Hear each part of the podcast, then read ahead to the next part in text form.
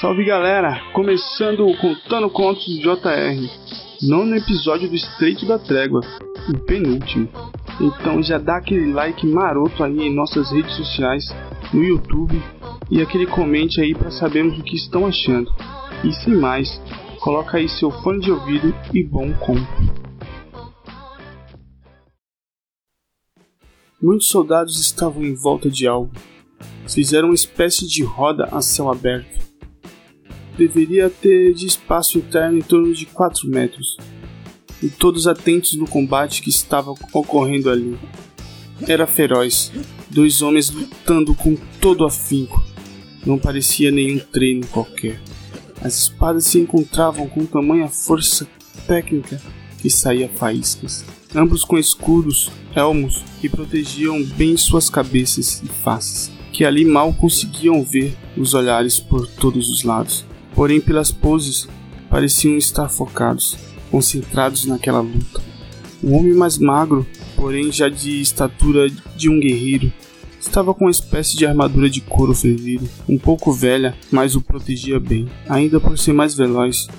O outro estava com uma armadura de cota de malha um pouco mais pesada, coisa que para homens fortes não fazia diferença em seus movimentos. Ambos eram muito habilidosos e não conseguiam se acertar. Ficaram se esquivando e golpeando os escudos por cerca de cinco minutos. Pela intensidade já deveriam estar exaustos. Isso em um campo de batalha verdadeiro era perigoso, pois ficariam logo sem forças, e a vulnerabilidade apareceria em instantes é uma das técnicas de guerra que o estreito tinha. Sabendo disso, os guerreiros sempre ficam próximos, pois substituíam um ao outro para ver um pequeno descanso para retomar fôlego. Mesmo no furor da batalha, as táticas eram extremamente importantes. Muito mais que a coragem e expertise nas lutas. Mesmo que esse tempo dado aos soldados seja pouco, era suficiente para respirar e se concentrar novamente o nome dado a isso era oxigênio. E Goethe sempre fala que se o cérebro parar na luta, menos um para nos ajudar. Então eles treinam exaustivamente essa técnica para seus homens sempre estarem 100% atentos. A força pode acabar, mas a ciência não. Vai lá, derruba ele! Não temos o dia inteiro aqui! O soldado grita eufórico deixando os outros animados a gritar para ambos lutando.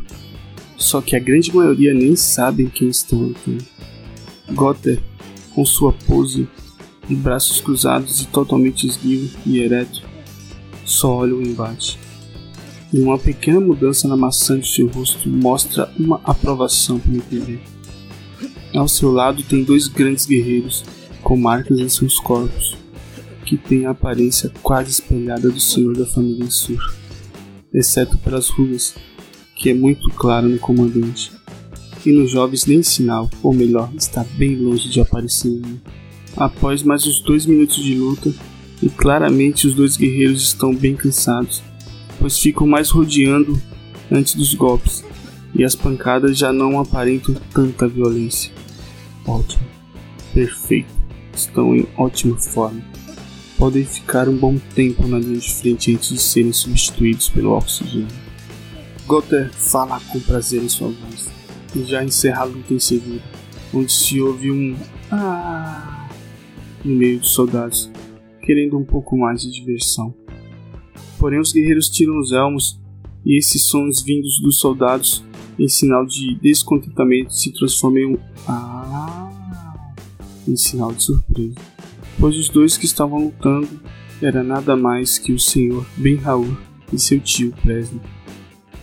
Eles se cumprimentam com um ar de satisfeitos e saem da roda assinando para os soldados e ficam com a boca aberta, sem querer acreditar. Nossa, tio, que demais! Parecia que iria arrancar meu braço. Mas aguentem firme, né? O jovem Berraul se mostra contente com a demonstração e como evoluiu nesses dois anos que passaram, e se sente totalmente pronto para a cerimônia dos guerreiros de estreito. Você está muito melhor do que todos aqui quando fez a cerimônia. Só não posso falar de nosso grande comandante que todas as boas línguas falam que ficou mais de 10 minutos lutando contra cinco guerreiros de elite. Presme responde o garoto passando as mãos em seus cabelos, que já estão devidamente cortados e aparados, para não atrapalhar nas lutas. Seus longos cachos deram lugar a cabelos tão baixinhos que parecem fogo naquele calor e naquele suor que se evapora em sua cabeça. Será que hoje em dia faria tal façanha? O tio aproveita para alfinetar o velho comandante olhando dentro de seus olhos com sarcasmo. Realmente, hoje em dia não conseguiria contra cinco, mas certamente contra dois de você, facilmente. Gotter fala rudemente se virando e dando as costas para o tio do senhor. E o menino nem se importa com as palavras de eles. Ei, comandante, gostaria de fazer um pedido ao senhor para a cerimônia. O jovem senhor ensaia um pedido para Gotham. Pois não, meu senhor, estou à sua disposição. Gotter, por sua vez, sempre se mostra pronto para o seu senhor, e suas palavras sempre são cordiais. Se o senhor permitir, gostaria que fizesse as marcas como sua família tem, porém com a marca dos duques, um em cada braço e o H nos ombros. Aquele pedido faz o rosto do comandante mudar de uma forma onde ninguém nunca viu antes. Uma mistura de surpresa com felicidade e honra e uma cara de bobo por não esperar tal pedido vindo de seu senhor.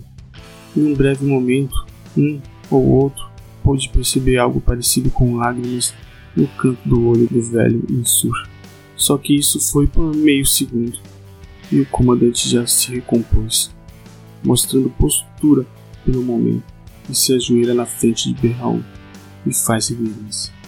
Seria uma honra enorme, meu senhor. Groter traduz rapidamente seu sentimento.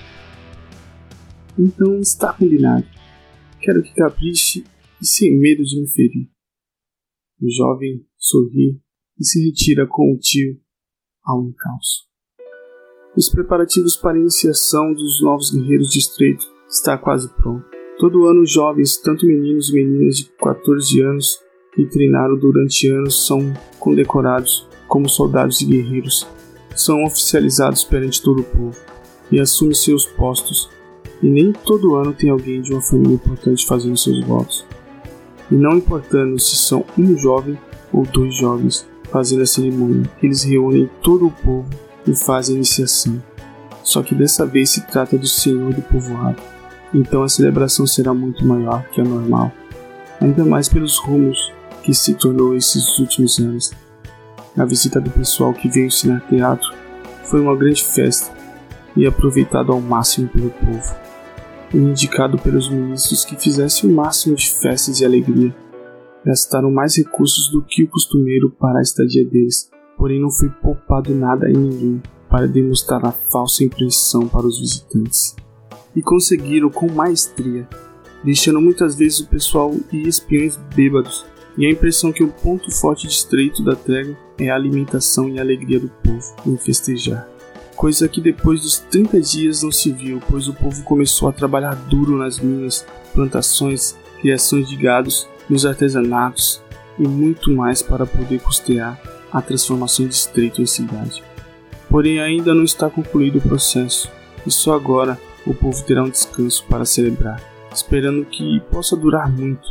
Pelo menos o povo espera, mas os líderes e ministros sabem que está perto de concluir e deixar claro para toda a região e o continente que surge uma nova cidade. E com isso, perigo, animosidade e sinal de alerta para todas as cidades circunvizinhas e para o próprio estreito, já que terão de refazer as alianças e isso não será nada fácil. As ruas estão enfeitadas com bandeirinhas amarradas nos telhados e postes. As ruas bem mais pavimentadas e saneamento básico quase concluído. Quase não se vê esgotos a céu aberto. Prédios foram feitos casas mais bem estruturadas. Até ponte tem agora em estreito. Realmente o povoado está pronto para ser uma cidade. Tem até um prédio para reuniões do conselho e ministros. Um casarão de três andares onde havia muitas salas, bibliotecas, um pequeno museu com tudo de histórico do Estreito da Treva, onde qualquer morador podia visitar. e também ter acesso a documentos importantes para pesquisas e para tirar dúvidas sobre muitas coisas e acontecimentos do povo. Ali moravam os ministros, Presley, Ricard e suas famílias, e colocaram o nome do local de palácio Duque o Grande. Um palanque fora montado no centro do povoado, onde era agora uma praça bem ornamentada com lindo jardim e árvores, e muito espaço para fazer qualquer tipo de evento. Ali estava sobre uma tenda enorme protegendo do sol forte, Ricard à direita sentado em uma linda cadeira malfadada, à esquerda Presno sentado no mesmo tipo de cadeira, e no centro o senhor, com uma cadeira toda almofadada, porém com inscrições pelo encosto e no apoio de suas mãos, isso tudo em ouro maciço. Em pé, em volta dos três estão os conselheiros e líderes de famílias, e havia um pouco abaixo dois capitães e mais dois guerreiros de patente alta. Esses quem iriam começar a cerimônia. Fogos de artifícios foram lançados ao ar, trombetas tocadas, tambores, carroças e carros de guerras passavam em frente. Tropas corriam em volta da praça, e os novos guerreiros eram chamados onde o senhor e o comandante faziam as honrarias e gestos de posse, levantando e brandindo armas, gritos vindo dos soldados e outros guerreiros presentes, todos imponentes e certos da glória do seu povo, honrados com as conquistas do passado e as que virão, todos pronunciando os lemas de suas casas e distritos. São vestidos com suas armaduras e armas concedidas, colares de honrarias feitos de pérolas, flores pedras preciosas e bijuterias, braceletes de cobre, prata e couro, todo tipo de presentes que seus familiares podiam dar ou confeccionar. Não importava o que era, sempre eram bem recebidos. O mínimo que for não era desmerecido, e sim agradecido por ser presenteado. Até mesmo o Senhor era presenteado, mas o presente que ele desejou foi ser marcado pelo grande comandante, e isso foi visto e reverenciado por todos, e essa foi a maior honra que Ben Raul podia ter. Jamais alguém quebrou o ritual e tradição fazendo em si as marcas de outra família em seu corpo. Mas isso não veio só com esse simbolismo, e sim com palavras sábias. Esse é meu ato perante todos e para todos. Que a marca que faço em meu corpo é tão forte como o meu comprometimento e meu amor para com meu povo. E de hoje em diante, quem tiver um cargo perante esse povo que faça algo que demonstre isso, perante todos, e que fique claro que qualquer um pode fazer marcas.